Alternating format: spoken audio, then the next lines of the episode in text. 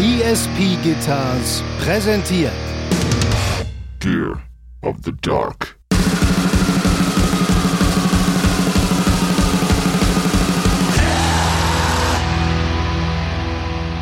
Mich ergreift Musik, die sehr, sehr ehrlich und nackt ist. So, Mhm. die, die, die, die keine Fassade bietet, keine, nichts, hinter dem man sich verstecken kann. So, das ist Musik, die mich sehr, sehr berührt. Und wenn ihr Ja. das jemandem erzählt, dann komme ich zu euch nach Hause und bringe euch um.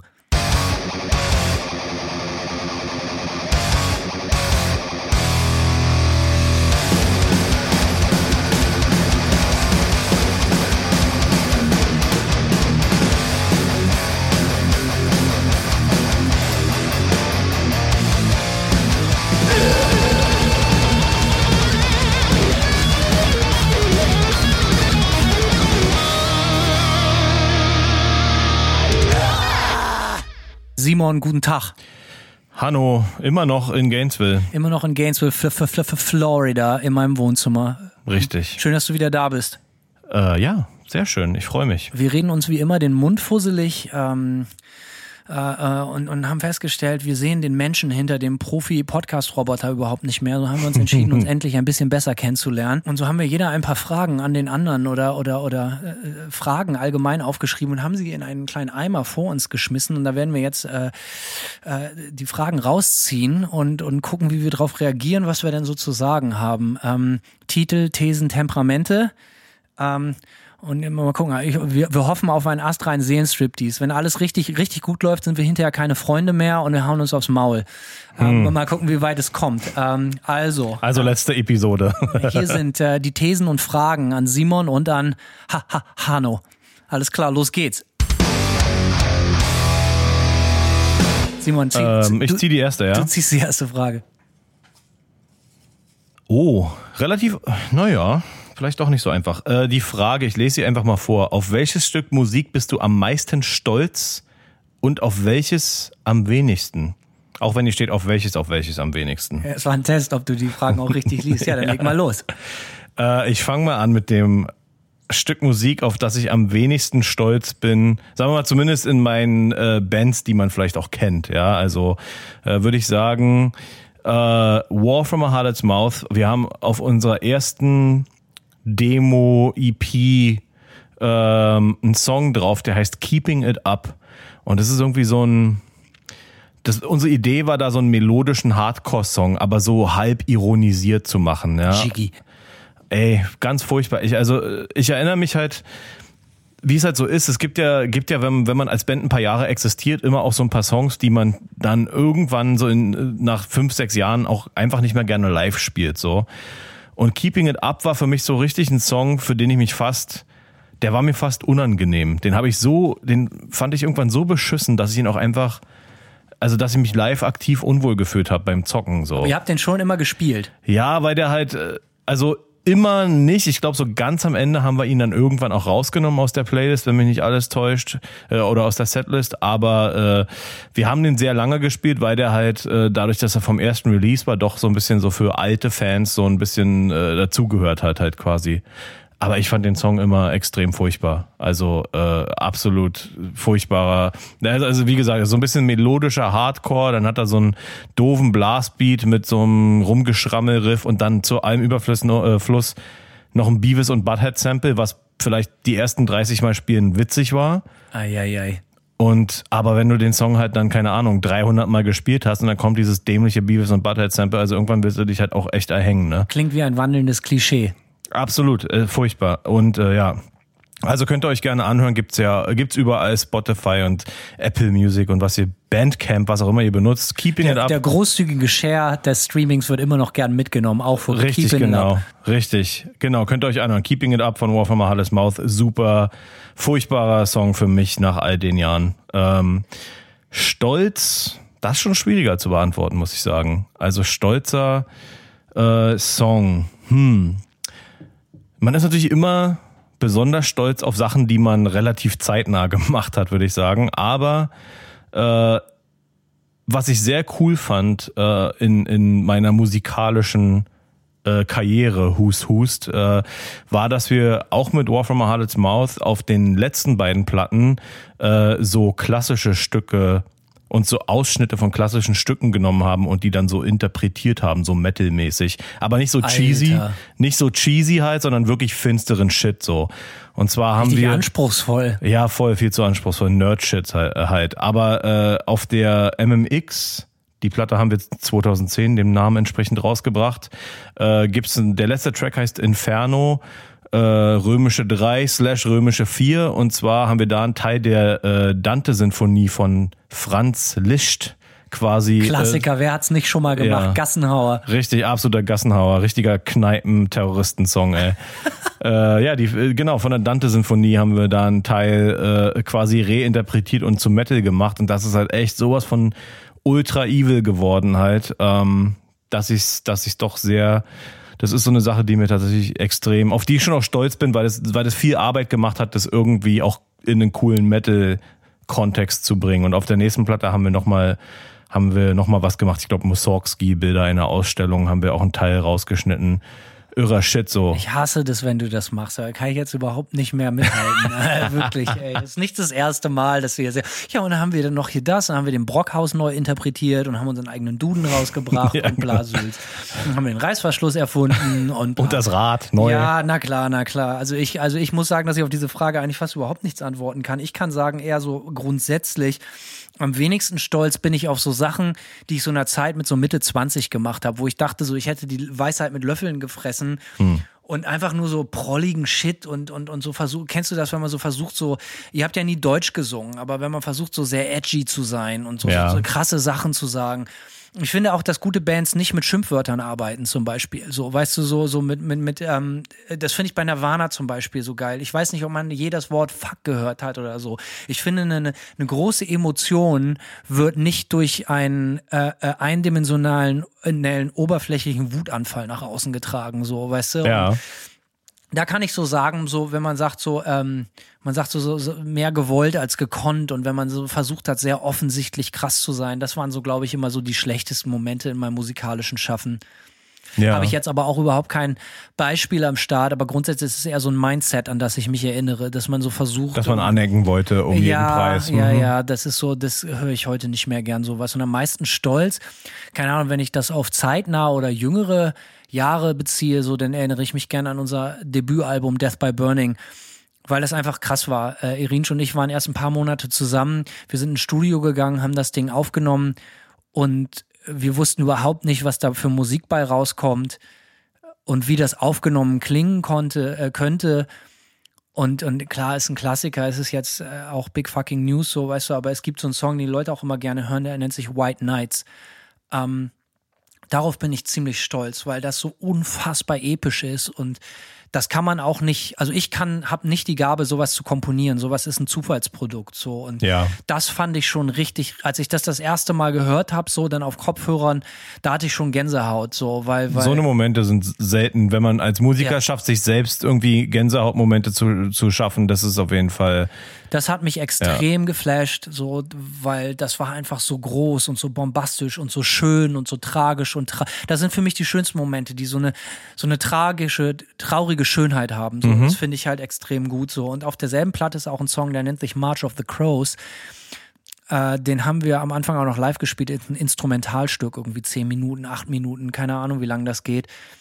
Und das hat auch so eine ganz, ganz krasse Stimmung. So, äh, äh, das weiß ich noch, klingt jetzt so ein bisschen cheesy so, aber den haben wir aufgenommen, haben wir auch im ganzen Studio alles so komplett verdunkelt und nur so ein paar Kerzen angemacht, so, damit wir uns auch nicht mehr sehen. Wir hatten nur so Kopfhörer auf und wir konnten nicht sehen. Das haben wir live aufgenommen und wir konnten nicht sehen, was der Nächste als nächstes macht, so, sondern es war halt einfach nur, der Song ist geil geworden, weil, weil, weil, weil man so von so einer Stimmung geleitet wurde. Das fand ich extrem gut. Und wir haben da auch versucht, so Vocals raufzupacken und alles, der wurde immer schlechter. Haben wir gesagt, ey, der muss instrumental bleiben. Das ist, war auch lange Zeit und ist vielleicht auch noch das Lieblingsstück der Platte von mir. So, ähm, und ich kann mich erinnern, dass ich vor vielen Jahren da habe ich, habe ich, habe ich, das habe ich in einem anderen Podcast schon mal gesagt, sehr viel alleine Musik gemacht, so alleine komponiert, alleine aufgenommen mit meiner 16-Spur analog Fostex B16 Maschine.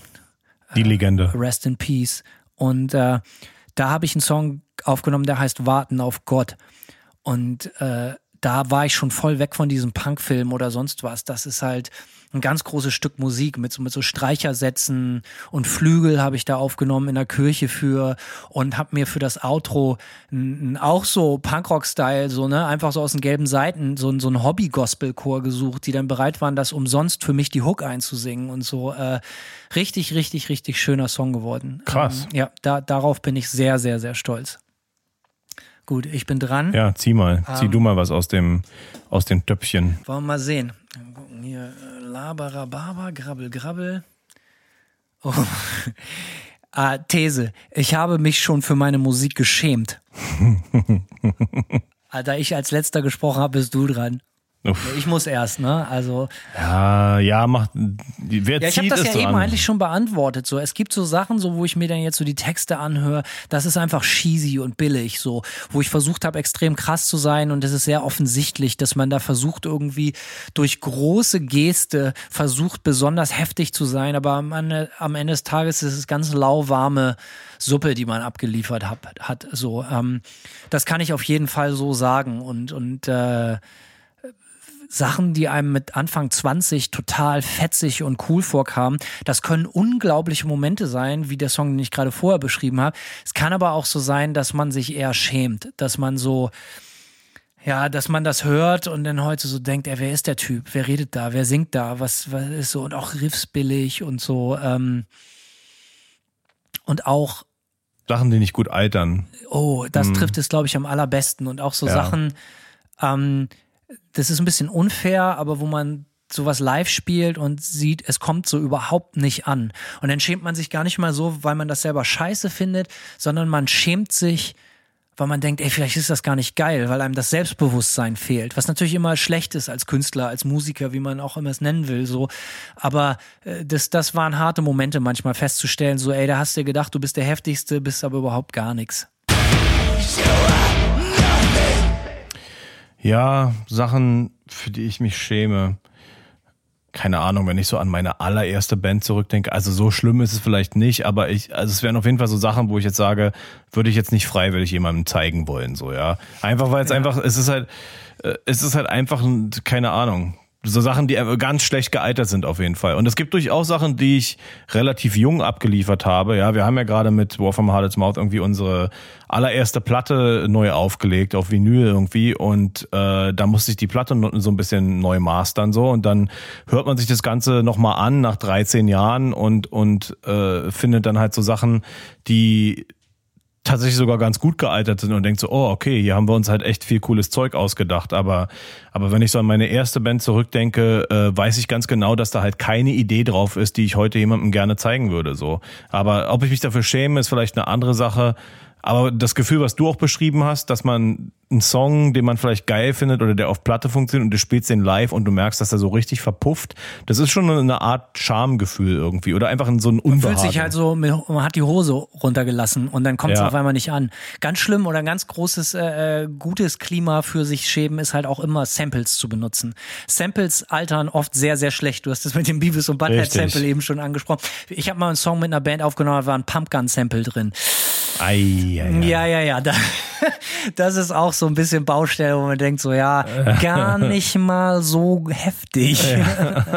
Auf Alles jeden. klar, zieh. Zieh, Junge, zieh. Zieh! Was haben wir hier? Hattest du jemals Angst, hattest du jemals Angst, dass du dich verrechnet hast? Ui, deep. Ui, sehr, sehr geladene Frage. Ähm, ja, also ich sag mal so, so, ich muss sagen, ich bin so ein krasser Sturkopf. Und ich habe irgendwie. Denkt man gar Das nicht. merkt man gar nicht, oder? Und ich habe irgendwie ähm, A, nie, nie irgendwie alles auf eine Karte gesetzt und war auch immer total bereit, irgendwie auch abzukacken. So. Auch wenn ich gar keinen gar keinen Backup-Plan hatte. So. Das ist, ich weiß auch nicht. Also es gibt, ich kann mich an wenig Momente erinnern, an denen ich wirklich so low war, dass ich jetzt gesagt habe, so fuck, ich glaube, ich habe hier echt, ich habe jetzt hier fünf Jahre oder zehn Jahre verschwendet mit irgendeinem Bullshit. Ich habe mir das äh, oft auch schön reden können, so, ne? Also auch zum Beispiel, als, als die Zeit mit, mit War from a Hardest Mouth äh, vorbei war, ne, nach acht Jahren Touren und erstmal keiner, keiner unmittelbaren Aussicht äh, auf, auf irgendwas, auf irgendwas Neues, selbst wenn ich schon ein neues Projekt hatte. Aber, aber so, selbst da hatte ich nicht das Gefühl, so scheiße, was mache ich denn jetzt so, weißt du? Aber äh, es gab definitiv Momente, zwischendurch, wo ich halt in meiner Einzimmerbutze im äh, äh, legendären Witwenmacher saß, im 17. Stock ähm, und mal kohlemäßig auf dem allerletzten Loch gepfiffen hatte oder auch einfach Schulden hatte. Ich bin auch durch, durch wirklich durch äh, ziemlich intensive Schuldenphasen gegangen, so wo ich einfach wirklich keine Kohle hatte. Und da sitzt man natürlich dann manchmal irgendwie so da, hat gerade keinen Job, hat keinen Aushilfsjob, hat gar nichts so und denkt sich so, fuck, was, was denn eigentlich jetzt, wenn es so weitergeht? So, hast ne? du nie das Gefühl gehabt, du hast aufs falsche Pferd gesetzt, wo du wirklich gedacht hast, so, ey, ich habe mein Leben lang behauptet, ich werde Maurer, but hey, gute Nachrichten, ich bin doch Mucker geworden, als Mhm. leider andersrum.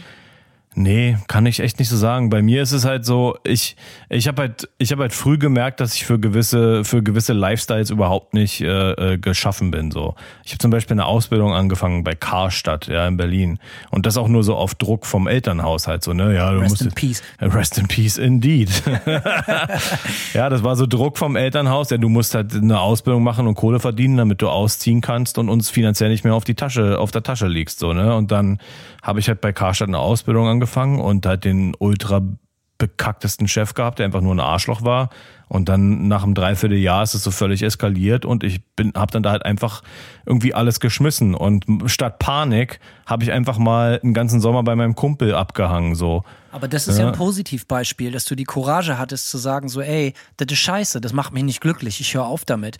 Die wirklichen Tragödien spielen Ja. sich ja eigentlich eher in Szenarien ab, wo Leute Dinge machen, die sie nicht glücklich machen, bis es zu spät ist. Und ich hatte dieses Ja. Gefühl oft, bin ich ganz ehrlich. Ich bin Okay. zum Beispiel viel zu spät bei meinen Eltern ausgezogen, weil ich immer gesagt habe, ich mache keine Ausbildung. Ich gehe nicht zur Uni. Äh, Klammer auf, Klammer zu, kurz. Ich habe meinen Eltern einfach gesagt, ich gehe zur Uni, damit sie mich in Ruhe lassen, damit ich in Ruhe Musik machen kann. Und, und ich bin zwei Jahre lang, bin ich nachmittags spazieren gegangen. So ist kein Scherz. So, weißt du, bin rausgegangen, habe mich an den Deich gesetzt, habe gekifft oder so. Ähm, Nice. Ja, und habe dann so meine Mappe und meine Bücher mit rausgenommen, damit ich in Ruhe gelassen werde, so, weil ich wusste, mich interessiert das alles nicht. Das Leben hat für mich nichts zu bieten, außer Musik machen. Ich, ich hatte das Gefühl, ich bin dafür geboren, ich muss Musik machen. Und das hat einen unglaublichen Druck gemacht, unglaublichen Druck. Und, und ich kann Verstehe. mich gut erinnern, wie ich mit Anfang 20 zu Hause saß und dann überlegt habe, Alter, ey, all deine Freunde haben eine Ausbildung, gehen zur Uni und ey, denen scheint allen die Sonne aus dem Arsch. Die haben eine gute Zeit und die haben trotzdem Zeit für Hobbys oder wie man das auch immer. Aber ich war nie bereit, Musik als Hobby zu akzeptieren. Das war das Ding. Und ich hatte eine Zeit lang große Angst und, und, und äh, Druck, dass ich, dass ich, dass ich mich selber zu hart rannehme. So, dass ich sag so, ey, dass ich. Ich hatte irgendwann das Gefühl, ich hätte mir ein anderes Standbein schaffen sollen. Ja, das sind so Sprüche, die habe ich immer von meinen Eltern gehört oder ja, so. aber gut, wenn du es nicht geglaubt hast. Ich habe das geglaubt, weil ich mir das selber eingeredet habe. So und äh, also ich habe da schon wirklich, wirklich traurige, sehr, sehr, sehr dunkle Zeiten. Ich muss sogar sagen, dunkle Jahre erleben müssen. So, bis ich dann irgendwann entschieden habe, so, ey, deine Musik wird nicht besser und deine Karriereaussichten als Musiker werden auch nicht besser dadurch, dass du ganz fest daran glaubst oder das total hoffst, Ja. sondern du musst da raus. Du musst es aus dem anderen, du musst dir einen anderen Blickwinkel schaffen so. Und dann bin ich aus Bremen raus und bin nach Hamburg gezogen und habe angefangen zu arbeiten, zu jobben, auch in der Musikbranche. Und das war auch alles cool. Und da habe ich dann nach und nach Abstand gewonnen und habe auch wieder Freude und eine Lockerheit und Gelassenheit am Musikmachen entwickelt. Aber diese richtige Gelassenheit, die man braucht, um wirklich richtig gute Musik zu machen, habe ich eigentlich erst wieder mit Ende 20, äh, 30 oder so gekriegt, als es dann mit Manta losging, wo dann dieses Gefühl kam, ey, vielleicht solltest du mal Mucke machen, die nicht, wo, wo du keine Pläne hast, wo Ja, du keine voll. langfristigen äh, Pläne machst, wo du nicht denkst, so, ey, damit möchte ich jemanden begeistern, außer dich selbst. Und das gibt es eigentlich nur bei Manta und bei der Mucke, die ich mit 17, 18 in meinem Kinderzimmer mit meinem Vierspurrekorder gemacht habe. Dieses Gefühl, ich mache das nur für mich, um mich Ja. selber zu begeistern und zu entertainen. Und alles dazwischen war schon gezeichnet von Erwartungshaltung. Und Erwartungshaltungen sind immer schlecht. Muss ich echt sagen, ich habe meine meine Bands eigentlich immer sehr, sehr egoistisch angefangen. Ne? Also äh, War from a Harlot's Mouth und Nightmare, da war ich bei, bei beiden Bands jetzt nicht der Überzeugung, dass total was abgehen wird, sondern eher so, ich War from a Hardest Mouth war zum Beispiel ein Nebenprojekt, was ich aus Frust gegründet habe, weil ich in meiner äh, in meiner Hauptband gelangweilt war so und weil mir die Mucke nicht gefallen hat. Und dachte ich so, okay, ich mache jetzt hier irgendein crazy Nebenprojekt so und äh, nehme das auf und dann äh, wurde da, daraus meine Hauptband so und äh, also ich habe ich habe nie nie wirklich diese Erwartungshaltung gehabt als ich wollte unbedingt irgendwie Musik machen und mög und ich hatte auch immer immer den Wunsch gerne zu touren, aber habe das trotzdem irgendwie äh, nie auf meine, auf meine Musik angewandt, dass ich irgendwie dachte, so, ich versuche jetzt hier irgendwie was zu, zu catern, so, weißt du, was ich meine? Ich habe das Maul einfach zu weit aufgerissen. Nicht anderen gegenüber, sondern mir selber gegenüber und habe hm. da großen Druck mit aufgebaut und äh, festgestellt, also zum Beispiel die beste Musik, die ich teilweise oder mit je gemacht habe, war, da habe ich bei Daimler am Band gearbeitet. Ja. Stundenlang, jeden Tag, Nachtschicht, Frühschicht, Nachmittagsschicht, gib ihm so. Und trotzdem war ich ultra kreativ, weil ich diesen und bis heute glaube ich daran, dass man also ich meine besten musikalischen Momente sind, wenn ich wenn ich wenn ich nicht mit einer Gitarre alleine in einem Raum sitze und sag so jetzt mach mal, jetzt veränder die Welt, sondern wenn das eher so organisch kommt. Und äh, da habe ich leider viel viel viel zu lange gebraucht, um das zu verstehen und das mhm. äh, äh war kein entspannter Ritt, wirklich überhaupt nicht. Verstehe. Du bist dran mit dem Ziehen, Hanno. Let's go. Uh. Ich habe schon wegen Musik gelogen. Aha. Eieiei. Also muss man, wie, also wer sich das wohl ausgedacht hat. Äh, ähm, man muss sich fragen, redet man seine eigene Musik besser, als sie ist. Zum Beispiel gibt man an. Angeben ist ja auch eine Form von Lüge. Übertreiben ist eine Form von Lüge. Das Verschweigen der Wahrheit ist eine Form von Lüge. So, ähm, dass man zum Beispiel so tut, als scheint einem die Sonne aus dem Arsch und alles läuft und alles super und hast du nicht gesehen. Aber dabei sitzt man zu Hause bei seinen Eltern in seinem Kinderzimmer, ist eigentlich schon viel zu alt und merkt, ey, eigentlich geht gar nichts. Und ich kann mir heute keine Kneipe leisten, weil ich, weil ich verneint habe, einen Job anzunehmen, weil ich glaube, ich schreibe hier die Hits oder so. Ähm, das klingt jetzt alles tragisch, ist aber eigentlich ziemlich traurig so. Und vielleicht ist das auch eine, zum, zumindest sich selber was vormachen. Vielleicht ist das auch eine Form von Lüge. Ich habe aber schon gelogen das ist Klassiker. Ich bin einmal, ich bin zweimal in meinem Leben ins offene Messer gelaufen und zwar als ich auf dem Schulhof gefragt wurde, ob ich gestern Predator 4 gesehen hätte. Und ich so, ja, das ist Standard, Alter, habe ich tausendmal gesehen, bester Film. Und mir dann gesagt wurde, den gibt's gar nicht. Ei, ei, ja, ja, das war ziemlich peinlich. Und ähm, ich war mit 16 in ein Mädchen verliebt, da als ich, als ich in der 11. Klasse war. Verliebt, verknallt, sagen wir mal eher so. Verliebt mhm. ist ein großes Wort, aber die fand ich echt gut. Es war so eine Kunstschnitte und der wollte ich total gefallen. Also, weil es die einzige alternative Frau war in der ganzen Schule. Und ich dachte so, natürlich, ey, du kannst keine normale Freundin haben. Dir gebührt die Prinzessin des Alternative Lifestyles so. Na klar. Und dann kommt sie immer an und wollte mit mir über Klassik reden und meinte so, Klassik ist für mich das Allergrößte. Und ich so, ja, meine klassische Musik auch für mich. interessiert mich bis heute nicht für so, ne? Und ähm, hat sie auch angefangen, so, ey, ich stehe total auf The Cure, ey, Hanno, Alter, so ein cooler Typ wie, wie du, du musst doch bestimmt tausende Cure. Und Cure ist eine wirklich der Bands, die ich wirklich hasse, so, ne? Und, und, ähm, Echt, ja? Ja, ja, ja, mache ich nicht leiden.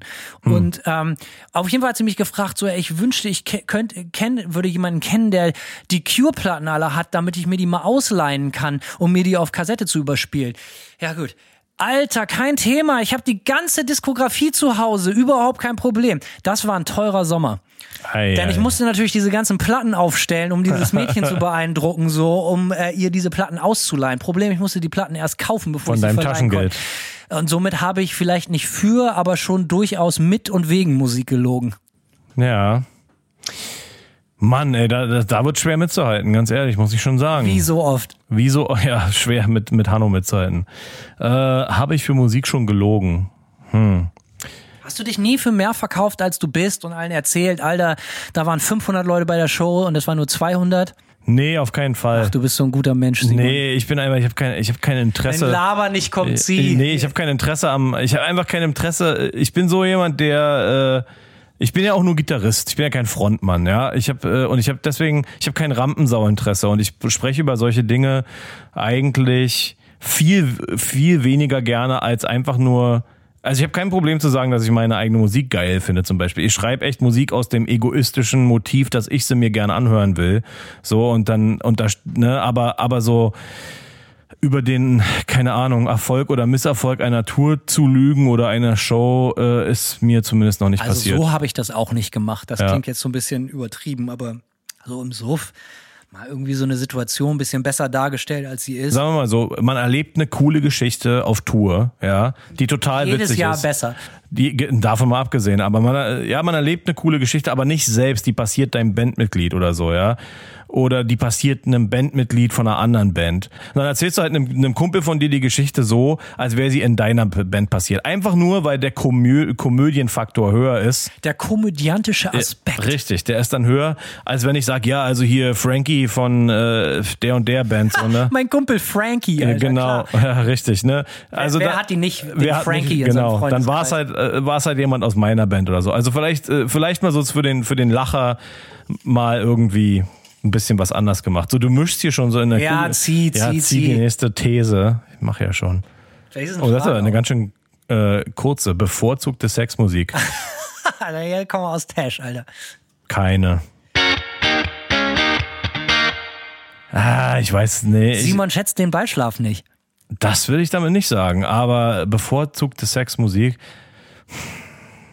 Hast du nie in jungen Jahren Musik aufgelegt, weil du dachtest, du könntest die erotische Stimmung und die Gunst des Momentes damit Boah, in deine Richtung lenken? Ich war so unerfolgreich mit den Mädels in jungen Jahren. Da, also ich glaube, wenn ich da Musik aufgelegt hätte, hätte das alles verschlimmert.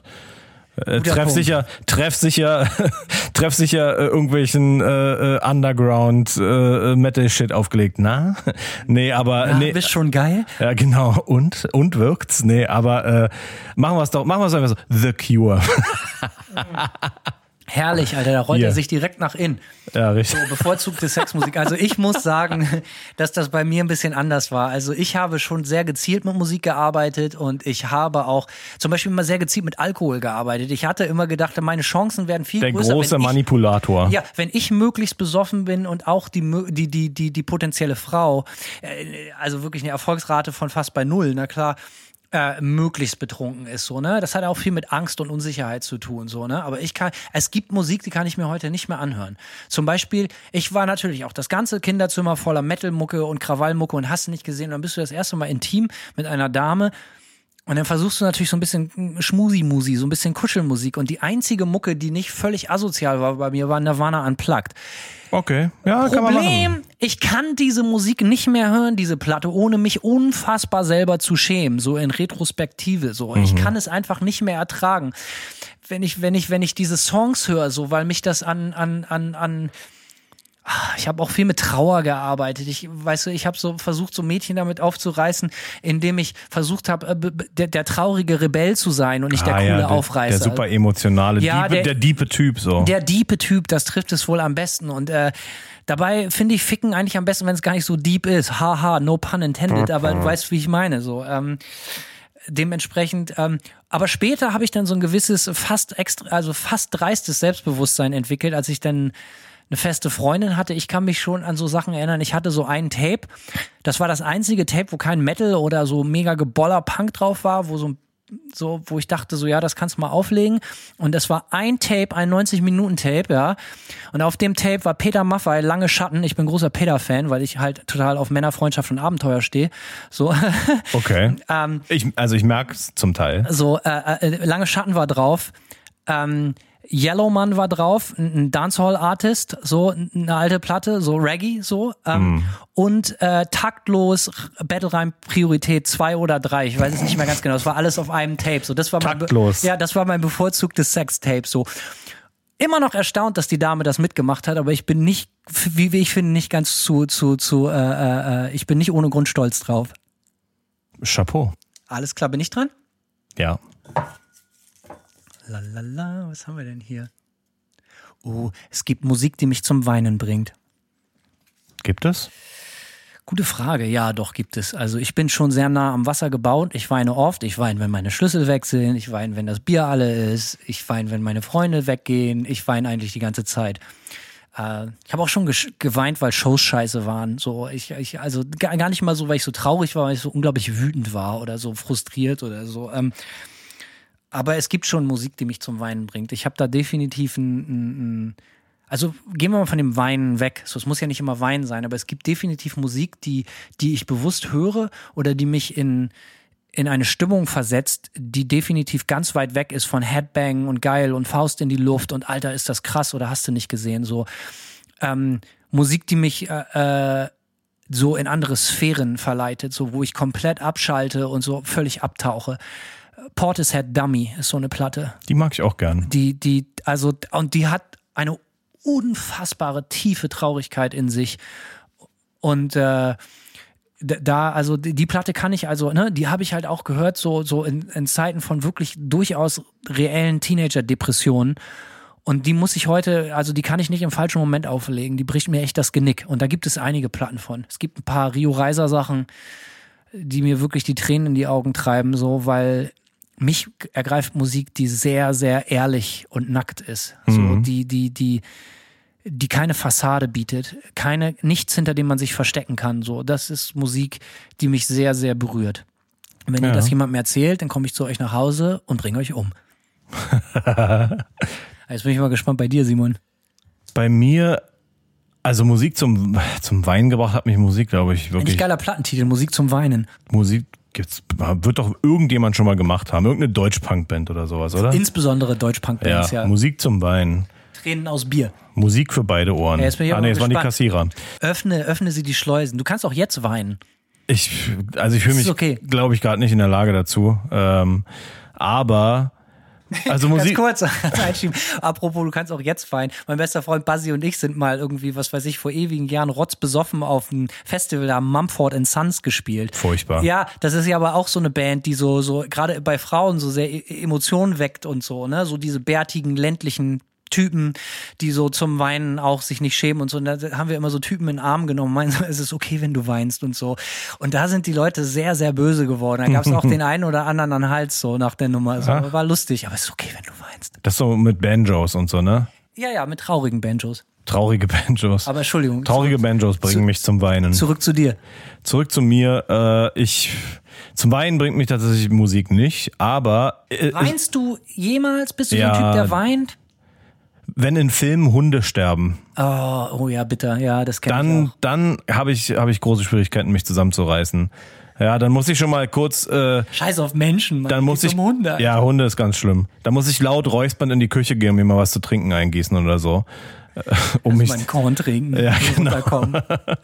Ähm, nee, aber eine Platte, die mir einfällt, die ich finde extrem deprimierend klingt, äh, ist eine so eine Kollaborationsplatte von Mono. Ist so eine Post-Rock-Band aus Japan.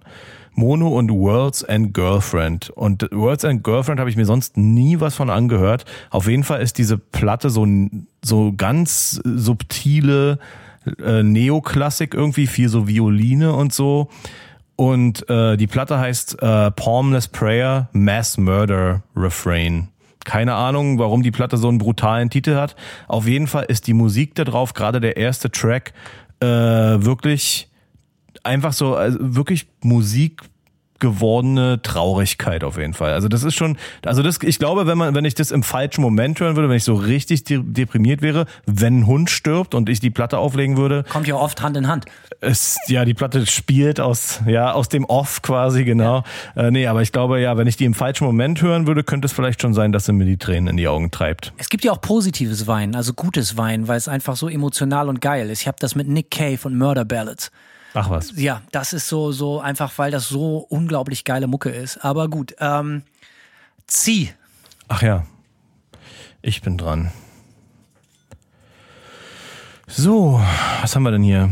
Ich habe mich schon mal gegen eine Frau entschieden, weil ihr Musikgeschmack unterirdisch war. Oh, Alter, was ist das Wer denn? denkt sich sowas Wer denkt denn sich denn aus? solche Thesen aus, Hanno? Also, äh, wer würde das nur tun? Ähm, kann ich, glaube ich, nicht so sagen. Aber, aber es ist natürlich auch echt so, man bewegt sich natürlich auch, wenn man so, wenn man so auf Subkulturmusik äh, steht, dann bewegt man sich ja eh auch irgendwie schon in Kreisen, wo auch, wo äh, vielleicht auch die Mädels Subkultur, äh, Subkulturmusik gehört haben. Also, ja, keine Ahnung. Habe ich ehrlich gesagt. Hä? Subkulturell. ja, nicht, nicht mal kulturell heißt Ja. subkulturell übrigens. Wo die Mädels Sub sind. Oder die Kultur einfach. beides. Beides. Oder die Männer sind sub. Die Männer sind sub und die Mädels kulturell. Ja, das ist äh, Äh, das ist wahrscheinlich kommt, kommt, realistischer. Das, das trifft oft aufeinander. Auf jeden Fall. Äh, aber nee, kann ich so nicht sagen. Habe ich. Äh, Also Ja. ich habe das schon erlebt, dass man irgendwie, also heutzutage nicht mehr, also ganz ehrlich, Butter bei die Fische, in dem Alter sowas ist auch völlig Lade, so, ne? So, Ja. ich, ich, oft ist es ja auch so, seinen eigenen Musikgeschmack total ernst zu nehmen, ist ja auch so ein Zeichen von Schwäche und man denkt, man ist der tollste Hecht überhaupt. So, ich war früher auch immer der so ein, so ein, so ein Mixtape-Nazi, der Mhm. auf Partys eingefallen ist und den ganzen Abend seine Mucke gespielt hat und überhaupt ignoriert hat, dass es keinem außer mir selbst Freude bereitet und oft auch mir selber keine Freude bereitet, so, ne? Aber einfach nur, um zu zeigen, ey, ich bin der edgy Typ, so, ne? Also gar nicht mal so geil. Und ähm, Ja. aber ich kann mich an Momente erinnern, gerade in diesen besagten jungen Jahren, wo man äh, sich unterhalten hat mit einer Frau oder so, vielleicht auch mit einem Kerl, einfach so auf platonischer Ebene, ähm, und entschieden hat, so weil man sich selber und seinen eigenen Musikgeschmack so wichtig nimmt, dass man denkt, ey, wir kommen hier heute nicht mehr zusammen. Das wird nichts so.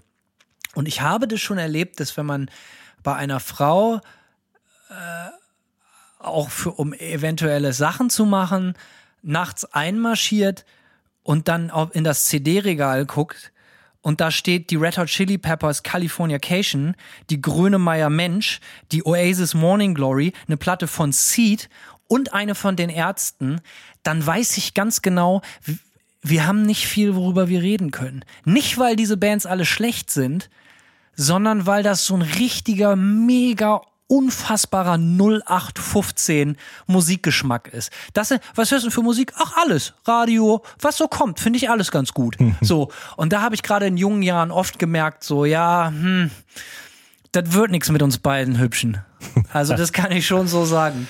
Ja, nee, ich glaube, äh, da, ach, ich weiß auch nicht. Wie gesagt, ich war ja auch in Also jungen so ein Jahren. bisschen Geschmack, ge nicht mal Geschmack, Ja. sondern ein bisschen Kompatibilität. Nicht mal das. Überhaupt nicht. Ich bin immer tief beeindruckt gewesen, wenn Leute so komplett andere Mucke hören als ich und gerade Frauen. Das hat mich immer extrem beeindruckt, wenn, wenn, wenn, wenn, wenn, äh, äh, wenn das mal so entwaffnend ehrlich war. So, weißt du, so, hey, höre ich nicht, ich höre Techno, Alter, was willst du? Ich höre ich hör Future Trance, ich höre Vocal Trance aus dem Ostblock. Das hat mich irgendwie geil gemacht. So, ja, da kam ich Vocal Trends aus dem Ostblock. so, Hat ja, mich irgendwie geil Auf gemacht. jeden Fall. So, äh, und äh, äh, aber was ich meine, so ich, ich kann schon ein bisschen erwarten, dass das Gegenüber schon zumindest bis zu einem gewissen Grad geschmäcklerisch ist. Nicht Geschmack beweist, weil das liegt ja im Sinn Auge Subjektiv. des Betrachters, Subje aber geschmäcklerisch, von wegen so irgendwie, mein Herz schlägt für was Bestimmtes, so, weißt du so, und das finde ich. Und deswegen sind wir Ja, alle gut, hier. das wir ist schon, über Musik. das ist schon attraktiv, wenn, wenn jemand, Sehr attraktiv. ja, das stimmt, das kann ich schon nachvollziehen, wenn jemand, wenn jemand, ja, seinen, einen bestimmten Geschmack hat, ob man damit jetzt irgendwie, äh, übereinstimmt oder nicht, so, aber ja, das, das, also da könnte Erotische ich schon mitgehen. Anziehungskraft. Könnte ich schon mitgehen. Der, der, äh, äh, der, wie, wie sagt man, der Reiz des Ungewissens. Äh, Ist ja auch, ist ja auch so eine, irgendwie so eine Form von, von, das wirkt zumindest wie so ein Selbstvertrauen, auch wenn jemand, Individualität Ja, genau. so, Ja, so einfach so no fucks given. Ah, Okay, ich zieh mal. Bin ich wieder dran? ja, ja, zieh. Was, wir haben hier nur noch zwei Dinger? Das kann nicht sein, Alter. Naja, ich, ich mach Wird mal, schon stimmen. Ich mach mal weiter. Uh, das ist interessant. Zu dieser Zeit, an diesem Ort, wäre ich lieber Musiker gewesen. Also, grundsätzlich verklärt man die Vergangenheit ja sowieso immer. Wird immer romantisiert, ja. Ähm, es ist so, dass, dass man immer denkt, früher war alles besser. Das ist auch immer der Grund, die grundlegende Schande des zu spät Geborenen. Man denkt, früher war alles geiler und wäre ich doch zehn Jahre früher geboren gewesen. Aber wenn ich mir das aussuche, das ist jetzt wahrscheinlich ziemlich entzaubernd so, aber ich glaube, ich wäre so ein richtig geiler Macker gewesen, Anfang der 80er Jahre LA Sunset Strip. Hair Metal, ähm, Hedonismus noch und nöcher, gib ihm. So, ich glaube, da hätte ich viel, viel Freude dran gehabt. So, äh, ich glaube, ich habe auch so einen Hang, mich selber sehr in die Pfanne zu hauen und dieses Androgyne, diese Schminken und, und diese Toupet-Frisuren und diese Spandex-Hosen und so, hätte mir, glaube ich, ganz gut gefallen und ich glaube, ich wäre da eine große Nummer geworden. Okay, fair enough. Ähm, ich glaube, Wenn du jetzt wieder was über Klassik erzählst, ne, auf dann keinen Fall. der Hammer. Auf keinen Fall. Keine Sorge. Äh, ich glaube tatsächlich, dass mir dieser 90er, dieser 90er Metal-Kram, ja, wir haben ja auch äh, äh, eine Folge über die Chaos AD von Sepultura aufgenommen. Sepultura. Sepultura, genau. das so, äh, War Wartet auf die Karstadt. Folgen von Metallica, Metallica, Metallica. Black Sabbath, Placebo und die ganzen anderen Bands, die wir abfeiern.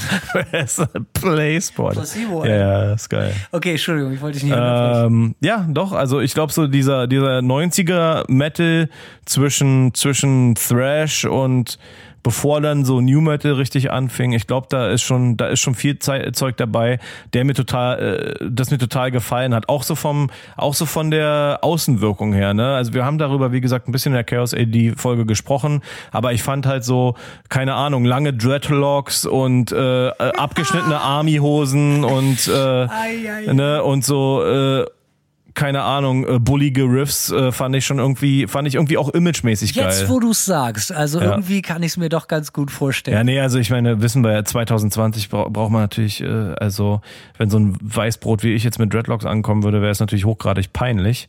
Nee, aber ich fand, also ich glaube so dieser Blueprint vom Musiker, so äh, Max Cavalera fand ich zum Beispiel schon auch cool, so in dem, in dem Alter. Den finde ich aber auch heute noch cool. Ich nicht. Nee. Habe ich, wir haben auch. Ja, wir ne? haben drüber gesprochen. Nee, Aber doch so als, als Prototyp von dem, was er mal war, das finde ich immer noch geil. Aber ich weiß, was du sagst. So, ich kann, ich es kann, ist nicht gut ich, gealtert. ich sehe dich dort. Ich Ja. sehe dich dort. Das ist auf jeden Fall so. Ich glaube, das wäre so mein Vibe gewesen, auch als, als Musiker. Da hätte ich wahrscheinlich Spaß dran gehabt. Und dann ist natürlich auch immer die Frage, man könnte die Frage jetzt noch anders beantworten. Würdest du, in welcher Zeit würdest du gerne Leute mit der Musik konfrontieren, die du jetzt machst, so? Und da würde ich zum Beispiel, da würde ich jetzt zum Beispiel sagen, die 80er. Nicht unbedingt die 70er oder so, wo, wo Metal noch überhaupt nicht, äh, keine Ahnung, oder, oder sehr wenig, ja, du hattest eine Black Sabbath, was weiß ich so, aber wo Metal jetzt noch keine, keine, wachsende, breitere Masse angesprochen hat. Aber ich glaube, so wenn man jetzt in den 80ern mit so einer Mucke, wie ich sie jetzt mache, angekommen wäre, wären wahrscheinlich den Leuten auch äh, das Ohrenschmalz direkt aus den Ohren gelaufen. So. Also ich, das fände ich, fänd ich schon auch interessant, wenn man irgendwie Leute aus der Zeit mit der Musik von heute konfrontieren könnte. Das so. stimmt so. Oder so, so spät 60er oder so The Who oder so. Ja, das ist die härteste Band der Welt. Und dann so Manta. Dann eat- kommt Manta, genau. Ja, richtig. Dann wärst du wahrscheinlich eingesperrt worden. Ja, richtig, genau. Natürlich gibt es heute Bands, äh, die eine Milliarde mal härter sind. So, ich sag Sicher. das immer wieder so, aber äh, das wäre schon lustig gewesen, allein Ja. um die Gesichter zu sehen. Richtig. Ich bin dran. Äh, Ich denke doch.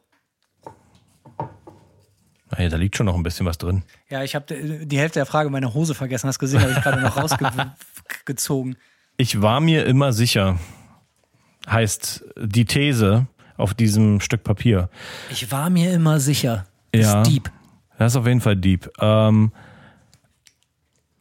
jein. Also ich sag mal so, ich war mir immer sicher in dem, was ich tun wollte. War ich mir sicher, dass ich, dass das eine gute Idee ist? Nein.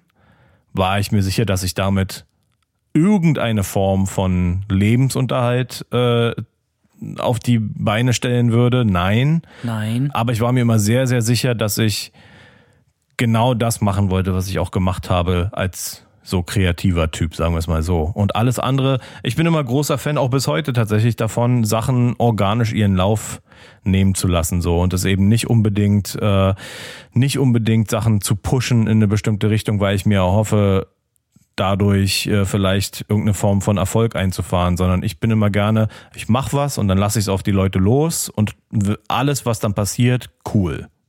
Und wenn nichts passiert und ich der Meinung bin, hier könnte noch mehr passieren, dann äh, vielleicht tue ich in einem gewissen Rahmen was dafür, aber ist jetzt nicht so, dass ich irgendwie, ja, dass ich irgendwie da abkrampfen würde, sondern weil ich mir, weil ich mir ein, darüber sicher bin, dass ich sowieso etwas mache, was mir gefällt, so. Und das, das ist immer für mich die wichtigste Basis, so. Ich war mir immer sicher. Äh, ich glaube, ich, habe oft gedacht, ich wäre mir nicht sicher, aber jetzt so im Nachhinein kann ich, glaube ich, schon sagen, ich war mir immer sicher. Sonst wäre ich heute nicht da, wo ich bin. Und das meine ich, da meine ich überhaupt nicht Erfolg oder sonst was oder Geld oder oder oder, sondern man muss sich seiner Sache schon sehr sicher sein, dass man bereit ist, alles andere zu negieren und, und nicht zu machen. Und jetzt sitzen wir hier und spielen in Bands und machen diesen Podcast und touren, wenn alles gut läuft, sogar manchmal um die Welt oder so. Da muss man schon einen hohen Grad von Ich bin mir sicher mitbringen. Ja. Äh, weil ich glaube, es ist bis zum gewissen Grad ein, ein, ein Irrglaube zu sagen, ja, da bin ich durch Zufall reingerutscht. Also ich, ich war mir immer sicher, dass das, äh, dass das für mich die beste Alternative ist oder die beste, das ist die einzige Sache, die wirklich viel besser, oh, das klingt jetzt deep oder traurig, aber die einzige Sache, die viel, viel besser ist, als draufzugehen oder nicht geboren worden zu sein, so Musik zu machen. Mhm. Weil es wenig gibt, was in mir so Emotionen auslösen kann. So. Und äh, wie gesagt, ich hatte das vorher bei einer Frage schon gesagt, ich hatte oft Angst, also richtig Angst, dass ich mich verschätzt habe, dass ich dass ich mich nicht anders auch mal orientiert hätte, dass ich mich zu sehr unter Druck gesetzt habe, so. Aber auch auf die Gefahr hin, dass das jetzt vielleicht so ein bisschen eingebildet klingt. Ich war mir immer sicher, dass ich ein gewisses Talent habe. Mhm.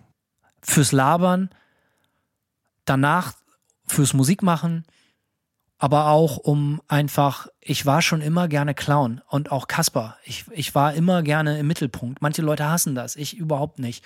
Ich brauche das nicht, aber es amüsiert mich und es macht mhm. mir Freude und alles andere zu behaupten wäre glatt gelogen. Also da kann ich auch nochmal als, als, als Nachtrag sagen, ich war mir zumindest auch, ab einem gewissen Punkt hatte ich schon auch das Gefühl so, okay, ich habe jetzt hier so ein bisschen so ein, für mich ganz einfach so ein Code geknackt, wo ich das Gefühl, okay, ich habe jetzt hier so ein Qualitätslevel überschritten, wo ich auch ein Selbstvertrauen habe in das, was ich hier abliefere, so und und habe das dann auch mit Selbstvertrauen in die Welt rausgehauen, so ja. Ähm, und da da gab es natürlich auch so eine und solche Phasen. So meine ersten musikalischen Gehversuche äh, sind natürlich nicht so, aber es gab auf jeden Fall den Punkt, wo ich dann gesagt habe, okay, ich bin hiervon jetzt auch wirklich überzeugt und mich, ich finde das Ergebnis, ich höre das Ergebnis selbst so gerne, dass ich das Gefühl habe, so okay, alles klar, das das das ist schon auch irgendwie gut. Also es gab für mich Momente, daran erinnere ich mich so, und das ist, wenn das Leben besonders hart ist, wenn man sich einer Sache voll sicher ist, aber dein ganzes Umfeld suggeriert dir, ja, das war nix. Ja. So, ich kann mich erinnern, ich habe meine Platte aufgenommen und habe da monatelang Zeit investiert und war mir mit dieser Platte mega, mega sicher. Und dann habe ich die der Plattenfirma vorgespielt, anderen Leuten vorgespielt, und war so, ja, okay. Ja, ja, wie was meinst du, okay, Alter? Das ist das Beste, was ich je gemacht habe. Ja. Und, und, und da, diese Momente sind schwer, da sicher zu bleiben. Und da weiß ich noch, da saß ich, äh, äh, bin ich in meinem Haus aufs Dach geklettert und habe Bier, alleine Bier getrunken und da ist auch die eine andere Träne geflossen, weil ich mir dann unsicher war. Ja. Weil ich, aber auch, ich war mir dann doch sicher genug zu sagen, so Alter, jetzt zeige ich es euch erst recht. Ja. Ich bin mir sicher, ich glaube, es ist geil und ich sollte Recht behalten. Das klingt jetzt auch sehr arrogant und eingebildet, aber meistens, wenn ich mir in einer Sache sehr sicher war und das durchgezogen habe, dann sollte ich meistens Recht behalten. Mhm. Und äh, man darf dieses Gefühl, liebe Leute da draußen, auch nicht negieren. Wenn ihr euch sicher seid, zieh durch. Voll, auf jeden Fall. Bin ich dran oder bist du dran? Ähm, ich würde sagen, warte mal, ich glaube, du bist dran, ja. Okay, wollen wir mal sehen, was haben wir hier? Ich neide den Erfolg anderer. Soll ich anfangen? Oh, fang gerne an. also, äh, grundsätzlich nein es gibt wenige, es gibt wenige Beispiele, wo ich das Gefühl habe, so, ich, wo ich das Gefühl habe, ich, ich verstehe so wenig, dass irgendwas erfolgreich ist, dass es mich dann doch ein bisschen wurmt. Das kann man schon sagen, dass ich mir einfach sage, so, was soll der Scheiß? Ja, das ist, aber es ist, es ist ja eh, ne, es ist ja eh subjektiv immer bis zum gewissen Grad. Aber es gibt durchaus auch Musik, die ich scheiße finde, wo ich trotzdem total verstehe, warum es läuft und warum eine Band erfolgreich ist. Und dann gibt's halt Bands, die finde ich so konsequent scheiße irgendwie, dass es mir schwerfällt, das zu akzeptieren. Und, äh, und wenn man so langfristig wie ich äh, auch auf Tour gegangen ist und sowas, dann bleibt es halt auch nicht aus, dass man mit solchen Bands auch manchmal spielt so und dann halt auch sieht, wie es abgeht so, ne? Und man sich einfach denkt so, Alter, Warum? Nicht mal, dass Wieso? ich. Ich denke nicht mal so, ich, ich wünschte mir, die Leute, die bei denen so abgehen, würden jetzt bei mir auch abgehen, weil ich dann natürlich auch genauso überheblich denke, ja, die haben aber einen scheiß Geschmack. Aber nichtsdestotrotz ist es dann so ein, so ein, das wurmt mich dann so ein bisschen manchmal zu sehen, wenn, wenn eine Band, die ich so wirklich so aggressiv scheiße finde, äh, irgendwie abräumt. Und äh, und ja, genau, also die ich aggressiv scheiße finde und wo ich es einfach auch wirklich nicht nachvollziehen kann. Und dann gibt's, wie gesagt, es gibt genügend Beispiele, wo ich es trotzdem, wo ich es schnacke, so, okay, ja, ist nicht mein Ding, aber klar, die Leute feiern es ab, weil so und so, ne? Aber da waren wir wieder bei der letzten These, von wegen, ich war mir immer sicher. Oft ist der Erfolg anderer ja auch verunsichernd, weil das ist mhm. leider, leider eine der größten Schwächen des Menschen an sich, das Konzept Mensch, dass man glaubt, dass das Glück anderer bedeutet, du bist weniger glücklich. Dass das, das, was andere Leute erreichen und haben, bedeutet, dass du dafür was aufgeben musst. So. Und ich glaube, das ist eine Denke, die man sehr schwer aus dem Kopf kriegt, wenn für jemand anders was total geil funktioniert. Und es ist ganz egal, ob du das gut oder schlecht findest, dass du dann eine gewisse Grundangst hast, so, ja, und da, jetzt, aber da, ich muss jetzt doppelt so hart arbeiten oder für Ja. mich der Erfolg, den andere haben, den Erfolg habe ich jetzt weniger. Und, Mhm. und diese, dieses Konkurrenzdenken so hat- ist vielleicht oder ist es mehr Konkurrenzdenken als es Neiddenken ist oder Vielleicht, sonst ja. was so. Und ich glaube, wenn man sagt, ich neide den Erfolg anderer nicht, dann bedeutet das, dass du, und das ist eigentlich das Endziel, dass du eigentlich dir deiner selber sehr, sehr sicher bist und du total zufrieden damit bist. Selbst wenn du kaum Platten verkaufst oder wie du gesagt hast, nur Musik machst, um dich selber zu unterhalten, zu entertainen, ähm, dann hast du es geschafft. Aber ich kann nicht behaupten, dass das immer der Fall ist. Manchmal macht der Erfolg anderer keine Angst oder sonst irgendwas, aber äh, ich mich mich im besten Fall motiviert es mich und treibt mich an zu meinen besten Leistungen. Im schlimmsten Fall ähm, ist es genauso wie du gesagt hast, dass man irgendwie aus Selbstschutz, aus Angst, dass einem die Butter vom Brot genommen wird, irgendwie Scheiße labert über Dritte so. Das mache ich nicht viel, aber ich kann nicht behaupten, dass mir das noch nie passiert ist. Nee, ist sicher. wahrscheinlich auch menschlich und das Konzept Ja, dass man manchmal Mensch Dampf, Dampf ablässt. muss ja. ja so oder so äh, hinterfragt werden. Alles klar, let's go. Na gut. Übrigens muss ich gerade lachen, weil ich, äh, weil du mich die ganze Zeit wegen Klassik aufziehst und da sehe ich dieses Beethoven Vinyl-Box Set, was passenderweise neben einer Propane-Platte hier bei dir im Regal steht, ist ja äh, Beide steht da drin, weil ich hoffe, dass die Schnitte äh, zurückkommt, als ich 16 war und total imponiert bin, äh, ist, weil ich so Ach so. divers bin. auch Propane, ja. Ich sag ja divers. ja. So gehe ich mit Kritik um. Das passt ja, nein, das passt, naja, doch. Äh, so gehe ich mit Kritik um. Ich kann mit Kritik eigentlich okay leben, ähm, weil mir nicht wichtig ist, dass mir meine Musik, dass meine Musik eben gefällt. So, ja, also wenn, wenn wir jetzt mal im Musikbereich bleiben. Äh, mir ist es einfach, ich gehe von vornherein davon aus, so, okay, äh, was ich tue, gefällt vielen Leuten einfach nicht so. Und dementsprechend muss ich auch davon ausgehen, dass es Kritiken, vielleicht auch ne, auf Rezensionen in irgendwelchen äh, äh, Metal-Heften oder auf irgendwelchen Online-Magazinen gibt, die meine Platte verreißen, äh, weil die vielleicht einfach nicht, äh, keine Ahnung, sich komisch, keinen dissonanten Death und Black Metal reinziehen, so, ja, also whatever. Ähm, Muss auch unterscheiden, Kritik. So, es gibt ja Kritik, die ist Ja. gute Kritik, die sagt Ja. so, ey, ich glaube, du kannst es besser oder Richtig, ja. ähm, findest du das, das hast du schon mal gemacht oder du wiederholst dich oder oder und es gibt Kritik, die wird als Waffe genutzt. Absolut. Also ich sag mal so, destruktive Kritik ist ma manchmal ist es mir völlig egal, weil, Mich weil macht das sauer. also es gibt Momente, wo es mich sauer macht, aber es gibt auch Momente, wo ich äh, wo ich irgendwie einfach denke so, ja, man liest auch, man liest aus dieser in Anführungszeichen Kritik auch einfach raus, dass jemand auch einfach äh, äh, Scheiße labern will halt so, ja, dass, dass es einem gefällt. Aber was mich zum Beispiel, eine Kritik, an die ich mich erinnern kann, die mich, wo ich auch mal irgendwie darauf reagiert habe, äh, in so einem Forum, in dem ich viel abgehangen habe, habe ich mal irgendwann einen Song gepostet so und äh, von, von Nightmare auch irgendwie äh, letztes Jahr oder was, oder vielleicht war sogar die Single dieses Jahr. Und da hat halt so ein Typ drauf reagiert, so, ja, ist ja klar, dass, dass du so den neuesten Trendscheiß nachmachst, so, ne? Und, ähm, und er meinte damit halt auch eben einfach so dieses Genre. Und dann habe ich einfach nur so gepostet, so, Alter, ich mache seit zehn Minuten, äh, seit zehn Jahren äh, irgendwie dissonanten Metal-Kram. Ja, das ist einfach die Mucke, auf die ich Bock habe, so. Äh, fuck off. Und habe halt einfach einen alten Song dazu gepostet. Und äh, dann wurde das Ganze wurde natürlich auch ganz schnell lächerlich so. Also der Typ, wie gesagt, der Typ äh, wollte Klar, der hat jetzt die auch, Fresse eingeschlagen und liegt an der A8 irgendwo in einer Raststätte. So. Das passiert halt. das so, ne? passiert, äh, das wäre noch gut für ihn, ey. Nee, aber ich sag, also da, äh, ne, weil, Ich gehe mit Kritik fantastisch um. Ja, ich gehe eins arme Kritik um. Nee, aber da, ne, wenn das so, wenn es so, so an den Haaren herbeigezogen ist, so manchmal äh, reißt man, reißt, kriegt man mich dann schon auch aus der Reserve gelockt. Schlussendlich ist es aber auch so, dass ich bin deswegen aber auch nicht irgendwie äh, aggressiv drauf eingegangen, so, ne, sondern habe einfach gesagt, so, Alter, ey, komm, ich mach hier, das ist mein, meine Band von vor zehn Jahren, das ist auch schon dissonanter Lärm, äh, Muss man als Künstler aber auch wahrscheinlich in dem Moment, wo man sein Produkt an die Öffentlichkeit gibt, Muss man eh von ausgehen. klarkommen, Ja, natürlich. äh, dass Leute auch ihr Maul aufreißen und das auch vollkommen zu Recht und das ist auch gut so, weil es gehört dazu. Das Problem ist, wenn du so ganz klar weißt, der, die, der sogenannte Kritiker kritisiert, um sich selber reden zu hören.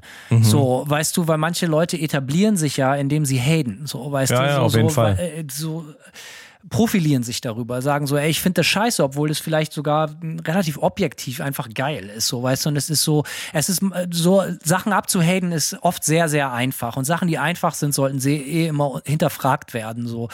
Und dementsprechend kann ich da auch nur sagen, es ist ein bisschen Larifari-Antwort so, aber wenn Kritik begründet ist, okay, dann oder in dem Moment, wo man mir die Chance gibt, mich dazu zu äußern, kann ich mit Kritik sehr gut um. So. Ja. Ähm, aber, wenn jemand so ablässt, einfach irgendwie. ja, aber auch dann gibt es natürlich einen Grad, wo Kritik so schlecht ist, dass es zu peinlich ist, um darauf zu reagieren. Das ist Absolut. mir eigentlich meine Lieblingskritik. Wenn Kritiker sich selber entlarven, Ja. weil sie einfach nur irgendwas negativ. Es gibt ja, es gibt die Journalie, ja, die schreiben eine Zunft und es gibt da einfach so ein, zwei, drei Kandidaten, die gibt es da draußen, auch in der deutschen Musikjournalie, die bringen es nicht übers Herz, was Gutes zu sagen. Oder sie bringen es übers Herz, was Gutes zu sagen, aber es passt nicht zu ihrem Image, die Rezension zum Beispiel mit äh, einem wohlwollenden Satz abzuschließen. Nur von wegen, ja, alles klar, bla bla bla bla bla bla bla bla, fett und geil und laut und krass und hast du nicht gesehen und gut und geht richtig gut ins Ohr und bla und Sülz. Natürlich muss man aber auch sich bewusst machen, dass das natürlich längst nicht so gut ist wie das Vorgänger. Ey, ich Ja. dachte, du fandest es geil, was ist denn dein Problem?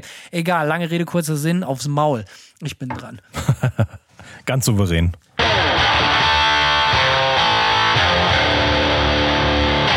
Musik war meine erste Liebe. Das kann ich so ganz klar bejahen. Also für mich persönlich, äh, ich erzähle die Geschichte oft, ACDC-Tapes 1988, sechs Jahre alt und für mich war nie etwas danach so, wie es vorher war. Alles, was mir im Leben gefiel, egal was es war, habe ich an diesem Gefühl, was ich da Gemessen. gemessen, Ja. was ich dort gehört habe. So und dementsprechend Musik war meine erste Liebe und auch relativ schnell war klar, ich will Musiker sein. Ich weiß nicht wie, aber zum Beispiel, bevor ich Gitarre gespielt habe, ich viele Jahre mit Luftgitarre vorm Spiegel. Also klar, es machen viele Kinder so, aber es war schon immer so, ey, ich will gut in Luftgitarre sein. Ja. Ich will, ich, ich meine das ernst so, ne? Und, Ja. und, und es greift ja alles, äh, greift ja alles ineinander. So, weißt du, du bist der Klassenclown, weil du gerne die Leute unterhältst. Du, du, du spielst gerne Musik, weil du auch oder spielst Luftgitarre vorm Spiegel, weil du auch gerne diese Art von Musik spielen könntest und vielleicht irgendwann mal spielen wollen wirst. Äh, äh, und, und, ne, oder, oder ich kann mich an meinen ersten Berufswunsch erinnern. Ich kann mich zum Beispiel erinnern, dass ich äh, Pastor werden wollte als Kind. Es hatte gar nichts mit Religion zu tun, sondern ich war in der Kirche als Kind oft so, wegen Familie und so. Und äh, da habe ich halt gesehen, Alter, der Typ hat einen Mic, der hat ein Mikrofon und steht Und vor der hat den die ganzen Leute im Griff. Ja, aber nicht nur das. Das Konzept gefiel mir halt gut. Er hat für jede Situation die richtige Story. So. Äh, äh, natürlich hat er die- aus fragwürdigen Gründen die Leute im Griff, so, aber er kann jede Frage mit irgendeiner Story beantworten. Und er kann die Leute entertainen. Und wenn gar nichts mehr geht, singen wir alle ein Lied. Das hat mir immer sehr, sehr gut gefallen. Ja, offensichtlich. Äh, Musik war nicht unbedingt meine erste Liebe. Also Auch nicht die zweite. auch nicht, auch nicht die neunte. Nee, doch, also die zweite auf jeden Fall. Äh, und auch die deutlich größere, aber meine erste Liebe oder meine erste große Begeisterung habe ich mit meinem Cousin geteilt und das war Autos. Wir waren beide total, als Kinder total krasse Autonerds und äh, Nichts hat mich in meinem ganzen Leben weniger interessiert als Autos. Das gefällt mir jetzt gut. Ja, das ist keine Ahnung. Das ist bei ihm, bei ihm ganz extrem so gewesen. Äh, und und ich habe eine, also ich habe mehrfach bei ihm auch eine Zeit lang gewohnt. Äh, und es gab damals in Berlin so Gebrauchtwagenkataloge, ja, die waren echt so halbes Telefonbuch dick und A4-Seite groß oder so äh, und also riesengroß und da waren diese ganzen Fähnchen Gebrauchtwagenhändler, äh, die es in den 90ern überall gab in Deutschland. Die haben halt da ihre Karren drin inseriert, so, ne? Und wir haben halt ohne Scheiß zu zweit auf der Couch gesessen. In der Mitte äh, zwischen ne, hier unseren äh, Schenkeln lag dieses riesen Gebrauchtwagenheft und wir haben die ganzen Karren da drin studiert. Und dann hast du halt irgendwann, waren wir echt auf so einem Level, wo wenn wir irgendwo draußen waren auf der Straße und ein Auto gesehen haben, dann wussten wir, wie viel Hubraum der hat, wie viel PS, den ganzen, so richtig unnützes Wissen halt, so, ne? So auch muss man sagen, so ein typisches Jungs-Hobby auch. So, Voll, das war ein ziemlich, so, ne? ziemlich typisches Jungs-Hobby, würde ich Also sagen. ja. Autoquartetts bei dir auch harte Währung, nehme ich an, ne? Ich habe noch eins. Ich habe eins hier sogar in Florida. Bringe ich nächstes Mal mit. Ist richtig geil. Sauber können wir kloppen. So richtig dann nehmen wir nämlich 90er. keine scheiß Podcasts auf. Dann kloppen wir, machen wir so eine Die Mikros an. Mikros an und kloppen einfach Autoquartett. Ja, Die Folge genau. ist hiermit versprochen. Ja, auf jeden Fall. Das sind alles, und das ist auch richtig schön aus den 90ern. Da sind da richtig schön alte Karren drinne. Äh, ja, nee, also das war so, das war so unser, unser Ding. Und ähm, bei mir kam dann irgendwann quasi Musik dazwischen. Bei meinem Cousin zum Beispiel nicht. Der ist, äh, der ist tatsächlich Auf Autobacken geblieben. Der ist äh, Autoverkäufer geworden und zwar klingt jetzt lame, aber der ist tatsächlich, äh, ich will jetzt nicht sagen, für welche Marke er arbeitet, aber äh, überdurchschnittlich erfolgreicher Autoverkäufer. Und, du dem bist Top 4731 Musiker in Deutschland. bestimmt, So geht's. absolut, ja. Also fast so gut wie er. Ja, auf jeden Fall. Ja, nee, also das, das war, war auf jeden Fall so meine, meine erste Begeisterung in Kindheit und das, und aber Musik kam, würde ich sagen, in der, ich habe Musik immer gerne gehört, auch als Ich Kind. gerade sagen, in der ja. Intensität, wie du Musik machst und lebst, das ist nichts, was du dir irgendwann als 20-Jähriger angeeignet hast. Nee, auf keinen so. Fall. Also ich mochte, ich mochte als, als Kind auch schon Musik und ich habe auch die Sachen, die im Radio liefen, aufgesogen, äh, wenn ich mit meinen Eltern im Auto saß. Und ich hatte ein Radio, so ein Was, Kassett. denn, was ist denn so die erste Mucke, die dich so richtig hardcore geprägt hat? Wo, was du so gehört hast und nichts mehr mal wie so vorher. So. Ähm, Es kann auch totale Popschrott sein aus dem Radio, so, aber wo du so einen Song gehört hast, gesagt, so, Alter, wow, boah, ist echt. ich fliege. Ich, ich flieg aufs Maul. Äh, kann ich gerade ganz schwer, ganz schwer sagen. Ey, es ist auf jeden Fall. Also ich mochte als Kind so Welches Rock, Jahr bist du Rockmucke. geboren? 85. 85. Ich also, mochte, also 80er, 80er Radiomucke mochte ich gerne und die wurde ja auch in den 90ern noch hoch und runter gespielt in den Radios. Mag ich auch bis heute. Ich habe auf dem Weg hierher, auf dem Weg hierher heute äh, ausschließlich 80er Mucke gehört und äh, zwei Stunden Phil lang gute Laune. Phil Collins. Ja, zum Beispiel. Genau, Tears for Fears und Chicagos 80er Phase finde ich großartig. Äh, ne, aber also so 80er Mucke mochte ich immer. Auch den ganzen Standard-Shit schon als Kid, als Kid so. Phil Collins, wenn Phil Collins im Radio lief, fand ich's cool. Aber weißt du was? Scorpions war meine erste Die Scorps. die Scorpions äh, war mein, das erste Mal, dass bei meinen Eltern im Radio, im Autoradio, und wir hatten so Tape, äh, so ein paar Tapes im Auto und äh, Bitte sag Wind of Change. äh, Wind of Change hatte ich tatsächlich als Kind einen Moment. Wir sind nach Italien gefahren über einen Darf man da Brennerpass. jetzt wieder so eine, so eine DDR-Referenz machen oder eher nicht? Weil äh, Zieht nicht, weil es Okay. War es war nach der Wende Ah, okay. und nach Italien bist du bist natürlich als äh, aus der DDR nicht gekommen. stimmt, stimmt, stimmt, Ja. da war ja was. Zu, äh, zu, zu spät, Hanno. Ähm, Wind of Change, du weißt, dass der Song von der CIA geschrieben wurde, oder? Der, nee, wusste ich nicht. Ich Gut, das werden wir in einer anderen Folge behandeln, aber äh, Real Talk so. Also der Song, also äh, äh, Do Your Homework. Ah, Ich werde mein, meine, ich werde nachschauen. Aber der Song, ich hatte einen Moment mit dem Song. Wir sind über den Brennerpass gefahren nach Italien rein, also schön durch die durch die Berge, epischste Landschaft und dann kam Wind of Change. Jetzt muss ich weinen. Ja, absolut. Ich sehe die Tränen schon rollen. Und das fand ich als Kind, ich, als Kind fand ich den Song sehr passend für die epischen Land, Land, Land, äh, Landschaften. Im und Westen. habe ich, habe ich hart äh, in, in Italien und habe es halt auch hart abgefeiert. Finde ich gut. Also auf jeden Fall äh, kann ich extrem gut nachvollziehen. Ich kann mich auch sehr gut an den Song erinnern. Ja. Äh, ich bin dran mit Ziehen. Zieh, zieh, zieh, Junge. Uh, ich habe schon mal einen Riff geklaut. Leg los, Hanno. Also ich kann, äh, um das abzukürzen, ich kann sagen, ich habe noch nie einen Riff geklaut. Aber ich habe diverse Momente erlebt, wo ich hinterher meine Mucke Jahre später.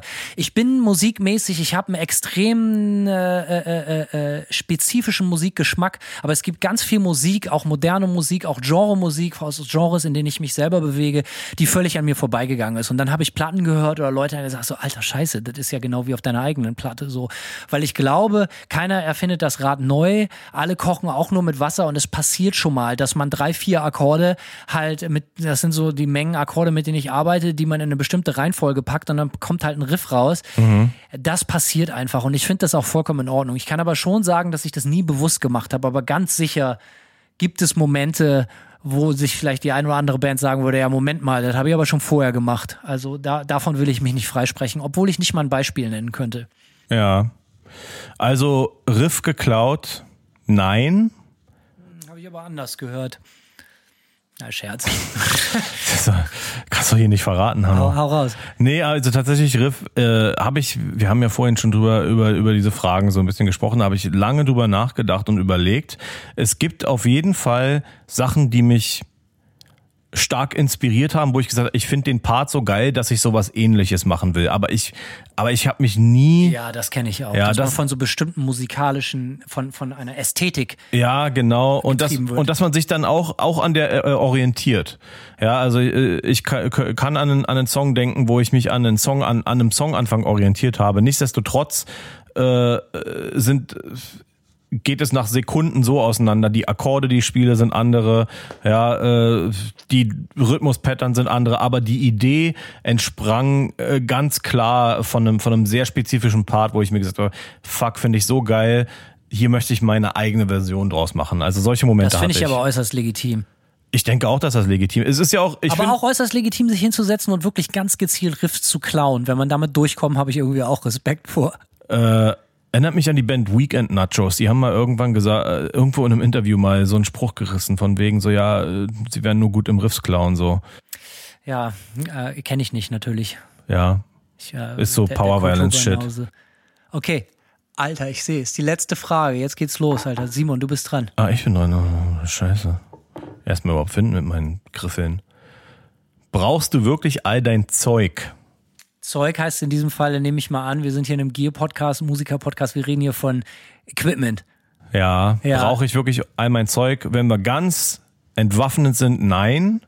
Es, ich habe also ich habe so keine Ahnung 17 oder 18 Gitarren brauche ich auf also brauchen die Notwendigkeit diese Anzahl von Gitarren zu haben besteht überhaupt nicht muss ich ganz ehrlich sein ähm, man ist allerdings als Musiker ja auch oft irgendwie auf dieser endlosen Suche nach dem Instrument ja man hofft immer so okay vielleicht ist der nächste äh, der nächste Kauf ist vielleicht das Ding so, ja. Man, man kauft über, über Jahre lang äh, Gitarren irgendwie und merkt so, okay, an der gefällt mir das besonders gut, an der das. Und, und irgendwann findet man die Gitarre, die diese beiden Dinge vereint, so, und man kauft und kauft und kauft. Ähm, aber ja, brauchen, glaube ich, tut man das Zeug nicht unbedingt. Und ich habe auch erlebt, manchmal, dass es mich kreativ ausgebremst hat, weil ich mich nicht, in, weil ich dann zu Hause sitze Unbedingt, ja. total dumm, ja. Du sitzt dann irgendwie da und willst anfangen, einen Song zu schreiben und dann so, ja, welche Gitarre will ich denn jetzt überhaupt spielen? So, wo ich mir halt echt denke, so, ja, das ist natürlich dann schon auch echt ätzend. Und äh, ich war bis vor bis Anfang 2019, 2019 war ich von einer amerikanischen so semi-custom-Gitarrenmarke endorsed. Und da habe ich zum Beispiel gemerkt, also da konntest du dir halt echt, so, abgesehen von den Gitarrenformen, die vorgegeben waren, konntest du dir alles aussuchen. Holzarten, Farben, was für Griffbretter, äh, ne, also alles einfach. Du konntest dir einfach alles aussuchen, so was die Ästhetik anging. Und das Ding ist so, du hast dir eine Gitarre zusammenbauen lassen und hattest dann schon die Ideen für drei weitere, ja, weil wenn, wenn man dir so ein offenes Buch irgendwie gibt, wo du sagst, du kannst hier an dem Instrument gestalten, was du willst, so, dann fängst du halt an, ständig diese Ideen durchzuspielen. Und das ging mir irgendwann richtig auf den Sack. Also es ging mir auf den Sack, dass ich nach, dass ich gerade erst eine Gitarre bekommen habe und schon drüber nachgedacht habe, wie könnte eigentlich meine nächste aussehen, so und Die jetzt Gier schlägt zu. die Gier Gier sch schlägt so. Oh, die Gier Uff, Gier. ganz ganz einen ganz einen dollen rausgehauen. Ja, absolut. Pinning. Ja, also das war so, das ging mir dann irgendwann tatsächlich auf den Sack und ähm, und dann habe ich halt äh, ja seit 2019 bin ich bei einer anderen Marke, wo die äh, wo die Auswahl limitierter ist und das finde ich tatsächlich total befreiend, weil habe ich mir äh, die Gitarre anfangs rausgesucht, die mir besonders gut gef äh, oder die die das eine Modell rausgesucht, was wirklich die Eckdaten hat, wo ich dachte, so das ist, das kommt am nächsten an das, was ich spielen will. Und dann war die Gitarre gut. Und jetzt gibt's halt einfach nicht 30 andere Gitarren oder 30 andere Versionen der gleichen Gitarre, die ich mir jetzt auch noch rauslassen könnte, sondern äh, es ist halt einfach so. Du hast halt eine begrenzte Auswahl und auf die greife ich dann halt auch zurück und denk nicht drüber nach, ob ich nicht noch eine viel bessere Gitarre zusammenballern könnte. So. Also, lange Rede, kurzer Sinn, zu viel Gier kann zum Verhängnis werden und äh, brauche ich alle meine Gier, was die Gitarren angeht? Nein. Es gibt Gier, ohne die ich nicht auskomme, einfach rein technisch, um aufzunehmen, aber Es geht hier ja schon um das. Also ganz klar, Ja. die Fragestellung zielt ja auf das. Was ist der, der Luxus, der Bonus? Genau. So, also ich brauche mein Gear nicht. aber ich benutze es fast alles, weil es da ist. Aber ich könnte fast oder könnte wahrscheinlich genauso geile Platten machen und das habe ich auch schon mit nur einem Amp und einer Gitarre, Ja. weil es kommt am Ende des Tages auf die Mucke an und auf äh, die Ideen, die du hast, auf die Songs, die du schreibst. Aber Gear macht mir enorm viel Spaß und es ist ein Hobby und ich bin wahrscheinlich vielleicht kein Sammler, aber ich umgebe mich gerne damit. So, ich habe gerne mein Haus voll Equipment und so. Ich finde das einfach geil. Aber brauchen ganz gewiss nicht. Und äh, ich habe mich auch schon in Gier verrannt, wenn man irgendwie eine mittelprächtige Idee hat für einen mittelprächtigen Song und man probiert die achte Gitarre und den zwölften Verzerrer aus und ist immer noch nicht geil. Könnte sein, dass der Song einfach nicht schockt. So Ja. und das habe ich oft erlebt und dementsprechend äh, komponiere ich zum Beispiel meine Musik ex mit extrem primitiven Mitteln, mit einer Gitarre und so einem Mini-Kaufhausverstärker. Weil wenn ich dann geflasht bin, ist es nachher fett auf Platte mit allen Produktionsmöglichkeiten eigentlich meistens ziemlich geil. So, ähm, wenn ich aber erst das machen muss und eine Effektkette und dies und hast du nicht gesehen, hm, also keep it simple. So, also brauche ich nicht, aber ich kann sagen, ich habe alle meine Kinder gleich lieb. Und jetzt äh, bin ich auch leer. Ich habe viel über dich gelernt, Simon. Ein emotionaler Rollercoaster. Hier, wir gehen jetzt aufs Sofa und weinen ein bisschen Auf zusammen. jeden Fall. Es wird Zeit zu weinen. Erstmal Faust hier in der Mitte. Jupp. Schön, dass du wieder da bist. Ich habe viel über dich gelernt, Simon. Ich mag Äh, dich jetzt Dito. noch lieber als vorher. Lieber? Ach so. Noch lieber. Ah, okay, das ist natürlich äh, eine große Überraschung. Hauen Sie rein. Bis zum Mach's nächsten Mal. gut. Ciao, ciao.